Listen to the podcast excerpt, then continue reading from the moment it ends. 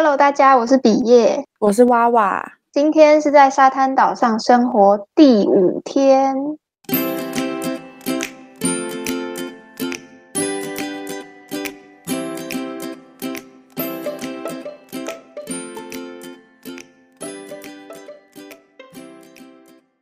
哎、欸，第五天了，也不觉得过很快？过很快吗？有种又快又慢。讲起来好像很快，但是好像过了很久才录了。哦，因为我们现在还是处于远距的部分。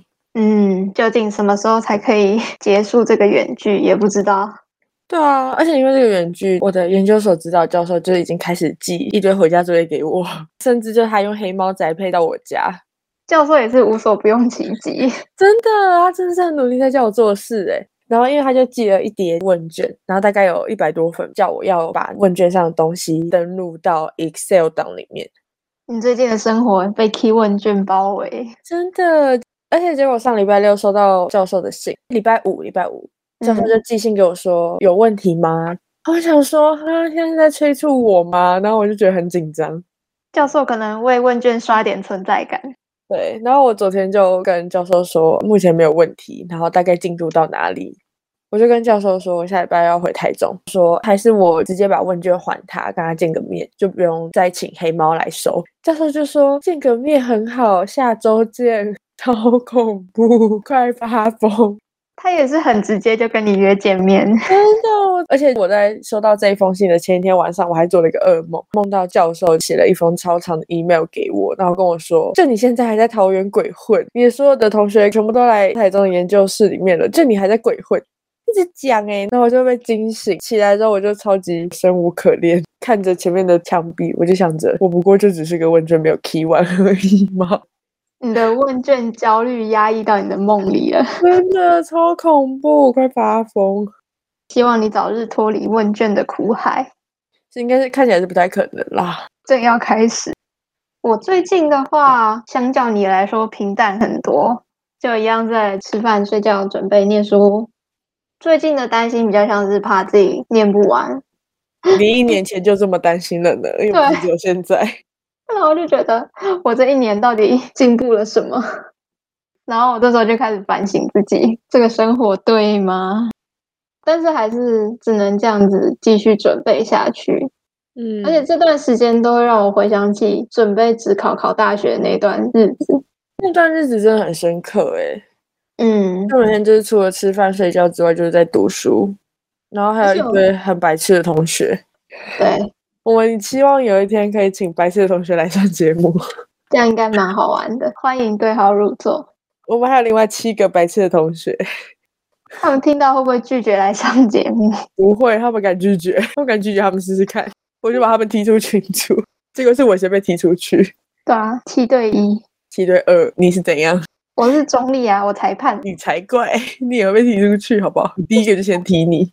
对啊，我以和为贵，好不好？最近还有什么事情？最近就是大家一直在看奥运。哦，对，但我只看了一场，我只看了戴资颖那一场，那个就够刺激啦。嗯、但我看那场就很难过诶，我就觉得小戴好辛苦，又好伟大，又好厉害哦。而且我一度看到不敢看呢，我觉得先转公式，他不敢看了，再转别的。但我就是一直把它看完了，就觉得要跟他一起撑过去的那个感觉。我没有不敢看，我害怕。嗯，我因为这样去追了他的 IG，他真的很棒诶，就是感觉是一个很正能量的人。嗯，真的，而且他 IG 上面有 po 他膝盖上的伤，看完之后就觉得他真的很厉害。但是就有会开始想说，他会不会有很自责或是觉得很自卑的时候？感觉大家都在说他的抗压性很好，但是毕竟我们也不是他，当下的压力也只有他会知道。对啊，而且面对这一场的胜负，他应该也是会感受到一些负面情绪吧。就觉得很厉害的事情是，他不会把这些负面情绪过多的渲染，就会一直留给自己，然后让自己去跟他和解的感觉。这种心理能量，我觉得蛮厉害。打到这么强的赛事，感觉像是他们的必备的素质，这也是战斗力的其中一环，不只是球技。如果没有这个心理素质，好像就会很难让他有办法再站起来。就刚刚不论是我们讲到球场上啊，还是我最近在准备考试，我觉得自卑对我而言不像是一个要去去除的东西，我反而是觉得它是时不时就会跑出来的一个心理素质，或者是内心的一个特质，所以我刚刚才会这样去讲自卑这件事。嗯，我觉得自卑都是我们一定会存在的一个东西耶。我觉得就以小戴来说好了，我觉得他一定也会有感到自卑的时候，但是我觉得每个人表现自卑的方式都不太一样。有些人会用正能量去面对自卑，就会像小戴这样，他会选择相信自己，让自卑不会那么快的跑出来。也有人会用过于自信的方式去表达自卑，然后就会让人觉得不太舒服。他的自负就是这个过于自信这件事情，是为了掩饰他的自卑，就是他不太相信自己。我最近认识的人里面看到这个点，他已经变成太超过，变成自大的感觉吗？对对，因为他觉得很自卑，所以他就觉得自己很不好。可是他又有自尊心比较强，不想让人家觉得他很不好，所以他就会为了掩饰觉得自己很不好这件事情，而展现出过多的自信。我在跟这个人相处的时候，其实我就会觉得很累，因为有时候这样的人讲话会比较尖锐一点。他用太多的自信去掩饰他的自卑的时候，他就会想要用一些很尖锐的话去面对别人，因为这个自信不是真的。所以他在表达自信的方式，反而是用一种带刺的方式在表达自信。当他这样子的时候，他会伤害到别人。他也知道，但是他为什么还是持续这样做？是因为有点像是透过贬低别人去获得自信的那种感觉。我最近有遇到一个这样子的人，我觉得好像是没有面对自己的感觉耶，不想要面对自己的自卑，然后就去掩饰，也怕别人去看到那部分的他。然后反而用他认为的自信去有点攻击别人了。他没有想要跟别人讨论，或者是没有自己跟自己讨论自己到底是什么样子，跟最内心的自卑到底是自卑在哪一个部分。他讲话有点尖锐，然后会有点刺伤别人的感觉。我跟这个人关系比较像是我是前辈，然后他是新人，我可能要带着他去熟悉一些事情、思想或者是理念。他 always 觉得他的想法是对的，应该要被尊崇的。可是这些想法跟我们这个团体要带出来的想法理念是不太一样的，不符合团体的规范跟需求。但是面对这么自信的人，我觉得跟他们沟通不能直接说哦，你这样不对。他们有点像是被激怒，就会觉得说凭什么你这样说我？我会花还蛮多的力气在跟他沟通他的想法。可能要先跟他说，你今天做的什么什么什么很棒，知道你是怎么怎么想，对吗？然后他就会回答，然后再跟他讲。可是啊，你在讲这些话的时候，你觉得听的人会怎么想？你要用很多很多的问题堆叠去引导他回答，去发现他自己的盲点。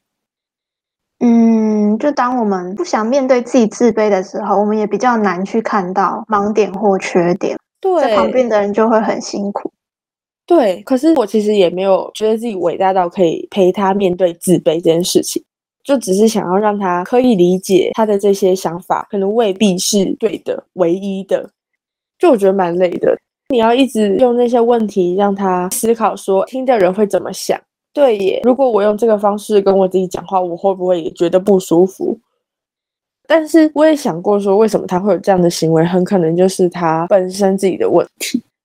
但我也没有觉得光凭这个事件就有办法以我的角度陪他面对自卑这个议题。就你刚刚说你跟他相处的过程嘛，那你觉得从他身上看完之后，你觉得自卑在我们身上是必要的吗？我觉得每一个人多多少少都有些自卑，因为为什么自卑会出现？我觉得可能是你对某个东西，可能你自己觉得自己很有把握，可是那个结果让你觉得哦。我的把握好像都是我太自以为是，然后慢慢的自信就会慢慢被消磨，然后后来就会觉得哦，我一定做不好。我觉得在我身上是这样，我觉得这是第一种。然后第二种就是我先预期觉得自己做不好，做好的时候我就会觉得哇塞，很有成就感。哦，你的自卑跟自信都是从事件的过程跟结果去感受出来的吗？我觉得是诶，我觉得多多少少是诶。或是经过很多的比较，我觉得比较也是造成自卑一个很大的来源。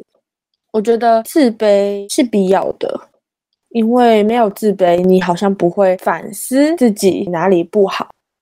当你觉得自己哪里不好，你可以留在原地自卑，但是你也可以选择起身去改变自己觉得自己不好的地方。嗯，那你有印象比较深刻的改变吗？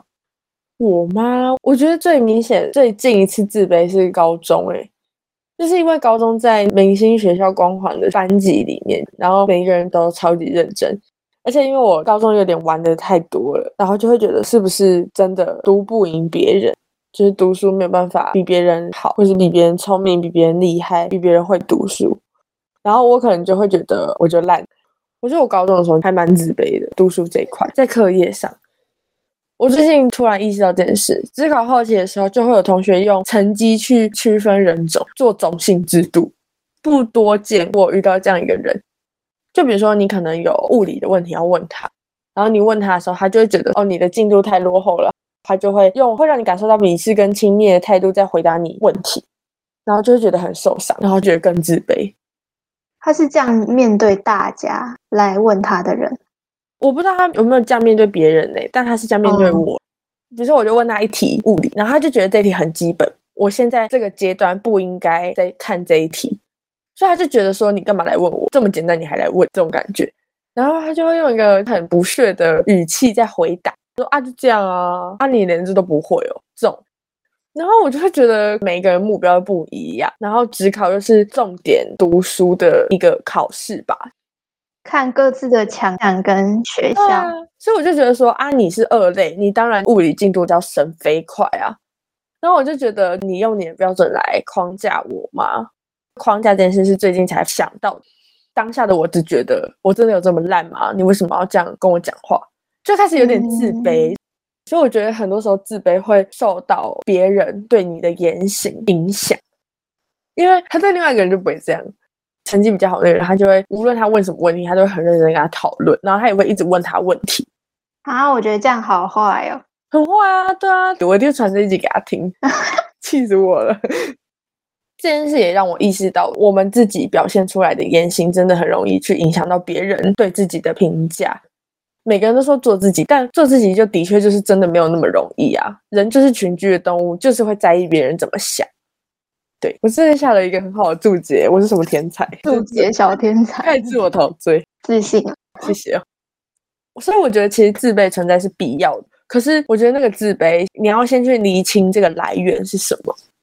因为如果像我说的，这个自卑的来源是从别人的嘴巴里面影响到你。那你好像可以稍微的跟自己对话，厘清我为什么会做这件事情的原因，或许就不会那么自卑。就像我考职考的时候，我的同学觉得我很烂，可是我如果当下有去厘清，其实我可能想要读的科系没有要看这个科目，所以我进度比较落后，那我当然就比他烂了。所以我就要去厘清那个脉络是什么，好像才比较容易不会受别人影响。如果这个自卑是来自于自己内心过去曾发生过的事件，影响到自己。比如说一些挫折的经验，好像就要重新去跟自己做整理。但是我觉得这些挫折堆叠起来自卑，都会让你想要成为更好的样子。这个我蛮认同的，因为我之后去想了一下我自己的自卑，我发现长期以来累积下来的，比较像你刚刚讲挫折，挫折一直这样累积下来，变成一种我平常不会去特别感受到某个瞬间我超自卑。但是我对于我自己的自卑，就是我觉得我的能力不够。当我在尝试新的东西的时候，我会下意识觉得我自己的能力不够，然后我没有办法去完成那个东西、那个挑战。所以我的个性就变得比较安逸于现状，然后不做新的尝试。就我原本也觉得我这样子的行为蛮好的，会让自己比较舒适，这也是一个生活的方法。但是我重新想了之后，我发现我对自己能力的不自信跟不敢尝试的那种自卑有关。印象深刻的事情，可能就是在国小、国中的时候都有吧。当我想要去尝试做什么事情的时候，就会开始听到家里的声音，有很多担心，然后说你没办法去做，可能会因为怎么怎么，他们就会帮我列出很多值得担心的地方，然后阻止我去做。这可能也是因为他们所接受到的价值观啦，或什么。这个我倒是没有去责怪，我反而会把他们的价值观内化在自己身上，就变成好像我真的没有办法去接受这些挑战。就像是我国中的时候，在班上，我都是非常不敢举手发言的人，我从来没有举手发问过。然后我在交友上也是，只是别人主动来找我，不敢去跟别人互动。那些担心好像就是从小说，你做这个会不会有一些危险啊？啊，你做这件事情会不会你的能力还不够？这些质疑就是从小去累积出来的，就慢慢变成我的个性的一部分了。然后就发现，对于自己能力的自卑，好像慢慢慢慢就这样子形成了。我原本也不觉得这有什么不好的，到了大学吧，我觉得才会感受到比较明显。就是我连小组讨论的时候，我有辅系，所以当我去修其他系的课的时候，我在组里面跟别人讨论一件事情，或许我的看法会跟别人不一样。又有像你说的那个状况，我变成前辈，就是在做小组作业的时候，我变成年纪比较大的，我会比较清楚我们分组要怎么样子做会比较顺。但是面对那些大一的新生，然后我自己可能那时候大二吧，我就也不敢跟他们说我们要不要改成什么样子比较好，或者是我觉得怎么样子做会更顺。我宁愿就是让他们去用那些很烂的方式 去完成这个作业，然后我也不愿意去讲出我觉得怎么样会更好。我也有跟一些人在讨论的时候，有发现，我好像一直觉得我的意见跟我的能力是没办法去影响别人，没有办法让别人改变，这是我算是自卑的地方，就不相信自己的能力。这也是我最近慢慢想，然后要想很久才会发现的一件事，因为它已经变成我个性的一部分。别人虽然会说我很合群啦，或者是我很会服从于团体活动，然后大家说什么我都会很帮忙，但是我就变得比较没有那么有主见。这样好像也是底线自卑的一个行为，就是好像觉得自己讲的话没有那么重要，或是自己讲的话别人好像不太会听。对，但我好像在团体里面，就比如说小组啊，或者是一个团队里面，我最近已经不会了，但我以前是会。因为我以前就会觉得说，我讲出来的每一句话好像都会被检视，就如果没有那么好，我没有想的那么完整就说出来的话，好像就是会被别人觉得说，哎，这个人怎么这样？这个人原来就只有这样而已哦的那种感觉。中间的改变是，我觉得当你真正的知道自己的优势跟价值在哪里的时候。你就会发现，不管讲什么，我都觉得这就是我，这就代表我。我不会害怕说别人觉得我怎么样，因为我就觉得啊，这就是我啊。你喜欢跟不喜欢，每一个人都有自己的想法，就我也不用让每一个人都喜欢我。我觉得我后来转变是这样，感觉也是要经过蛮多的练习，或者是蛮多次的表达。感觉这过程里面也真的有蛮多事件在这其中。啊，我也想到我一个经验，就是我在国中，我唯一一次举手发问经验。我会想讲这个经验，是因为它好像就是我开始试图意识到我原来有这个自卑的那个点。在国中有一个老师跟我比较好啊，因为我身高不高，他就看我很小只，然后他就喜欢帮我取绰号。之后在上课中，他就有意无意点我，然后跟我有比较多的互动，我就也对他比较没有那么的怕。他原本是生物老师，然后我们国中后面会变成教理化，他也继续教我们的理化，但是他理化教的有够烂的，然后大家都听不懂，就是刚好那个单元，那时候大家都会怕他，因为他也是对学生很严格的那种老师，大家都不举手，一路死气沉沉，就只有他讲课的声音，然后一直到最后，到快下课的时候，他有一点像在总结，在最后问一次，诶，那有没有人有问题的时候？我那时候也不知道发什么神经，就一直觉得他讲得很烂，然后我要问一个问题，因为他没有讲到我想听的东西。我那时候就是听不懂这个啊，那、你为什么不讲？我那时候心里就有一点疑惑，就单纯那个疑惑，好像让我忘记了我不敢举手的这个东西。它是变成我的一个动力，就让我一直专注在我就是有这个疑问呢、就那时候我就突然有勇气了，我不知道我哪来的勇气。然后我就举手问他一个问题。我问问题之前，我还在内心演练过了很多次，我要怎么讲这句话。我就想说，这样问会不会很没有礼貌？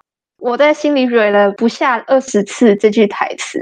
然后我要什么时机举手什么的，我就一直想到了下课。然后当他问的时候，我就举手问他那个问题，他也回答完我，然后我就发现全班其他人就也开始举手问问题，我就被吓到了。我想说，原来大家也都觉得他讲很烂吗？就也发现其实大家也都有问题啊，然后大家也都不敢举手啊，只是因为我先举手了。那时候给我蛮冲击的事情是，原来大家也会这样。就是我勇敢了，提起勇气了之后，原来大家做这件事情好像也是需要一点勇气的。然后我那时候才会发现说，诶，我好像在这部分我就是缺少了那个举手的勇气。我好像很多尝试都是这样，都缺少了那个勇气。我现在时不时吧都会想起那个画面，就那个画面印象我超深的。然后我在国中毕业的时候，我也写给那个老师一个卡片，就感谢他跟我互动，然后让我有勇气做这件事情。那件事情会让我记这么久，是因为我好像意识到自己的自卑，跟我可以有勇气这件事。就好像他给了你一个允许，让你觉得好像你可以突破这个东西，可以不用在这个框架里面被限制住的感觉。嗯，我好像也有想到一个我自己的经验。你在团体里面，你其实很能察觉说这个人哪一些能力比较强。这些能力可能是我所没有的。我觉得我以前是一个很害怕自己的能力展现出来的人，因为我觉得我会担心别人会因为这样而批评我。比如说，我可能觉得我这个某个能力很强，然后我展现出来了，我就是很有自信，觉得我这里就是很强。但是别人可能就是觉得没有那么好，所以当别人去批评的时候，我就会觉得非常受挫，我就会开始自卑，就会觉得说这根本就不是我的优点，我根本就很烂。所以我会蛮害怕去把自己的这些东西展现出来，但当我勇敢去展现的时候，有些人可能就会觉得，哦，他这能力是真的很强，但是他就想要去跟我做比较。可是我也有这个能力啊，我的能力比你还要更强。但我其实展现的当下的动机不会是说我要去跟这个人做比较，我动机可能是我觉得我展现出这个能力对这个团体有贡献。可能我开始去领导大家，对我来说是因为我看不下去大家在没有结论的氛围里面，我所以我就会想要跳出来领导，但很容易就会被别人去拿来做比较，然后做比较那个人就会觉得说凭什么，然后他就会开始去打击我，就就他就开始去批评我说你没有资格，他就说为什么你可以我不行，然后我就会觉得所以是我的问题吗？就是我就会开始去检讨自己，因为我又是一个很习惯性去检讨自己的人。面对这样的比较，我反而会觉得很自卑。就算我是被拿来当因为能力比较好被拿来比较的那个人，但我还是会觉得很自卑。我会觉得，所以是因为我做错什么了吗？你要这样子对我？嗯，我觉得羡慕、嫉妒跟恨那个状态只有越来越强烈。可能我们看到一个人能力很好，就是羡慕他说：“哦，他能力好好。”但是嫉妒是变成他凭什么？就跟你刚刚讲的一样，他凭什么这么好？为什么他可以这么好？嗯、我不行。然后恨好像就变成是言语的攻击了，嗯、就像他刚刚对你的那样。在比较之后，他反而是想到你凭什么？他只看到你那个能力，他没有想到你这个能力背后可能有努力啦，或是你有改变什么。对，所以我也在想说，羡慕、嫉妒、恨这些东西，好像也都是一种自卑表现的方式。好像这些东西表现出来，虽然是用不同的形式。比如说，可能羡慕就是他放在心里羡慕，觉得哦，为什么他可以，我也很想要。到嫉妒就是他凭什么，再到恨就是开始攻击，就像刚刚比耶说的。但感觉这三个东西的方式是很激烈的，在传达自卑。嗯，所以感觉自卑好像有非常非常多种我们难以想象的方式去表达。就比如说像我最一开始提到的。可能某些展露自信的表现，在某种程度上来说，好像也是一种自卑的表达。然后刚刚我提到的，我这样子怎么这么烂？但我想要再更好，这好像也是一种去解决自卑的方式。另外一种就是刚刚提到的羡慕、嫉妒、恨，好像这些东西都是跟自卑这个状态有一定的关联性。嗯，但回归到自卑怎么去面对或者是处理？好像最常见的就是我现在很烂，但是我想要改变。好像蛮多人会有这样子的想法跟念头。嗯，觉得看到自己的缺点，那就是尝试改变这个缺点。对，但是去改变这缺点，又要有一定的勇气跟自信，觉得自己做得到。所以其实自卑好像也很容易变成一个恶性循环，说我做不到，然后我也做不到改变，我很懒，然后就开始去贬低自己其他的面向。因为我觉得自卑很像是一种病毒的感觉，这个层面我觉得自己不好了，然后我想要去改变，但是我又觉得我自己改变不了，就开始一直扩散，一直扩散，一直扩散，扩散到其他甚至没有被别人否定的面相，自己都觉得不好。然后你就会慢慢的否定掉你整个人。我觉得这样现在讲起来很恐怖，可是这其实是很日常的在发生在我们四周。感觉你说的那样子，就变成原本你只对某一部分的能力自卑，然后慢慢就变成对自己的悲观，然后一种郁闷的情绪就会来了。就很像是你从一个面相开始被别人批评，或是你自己觉得那个面相不好，你开始去深入下去之后，你就会觉得自己好像什么都做不好。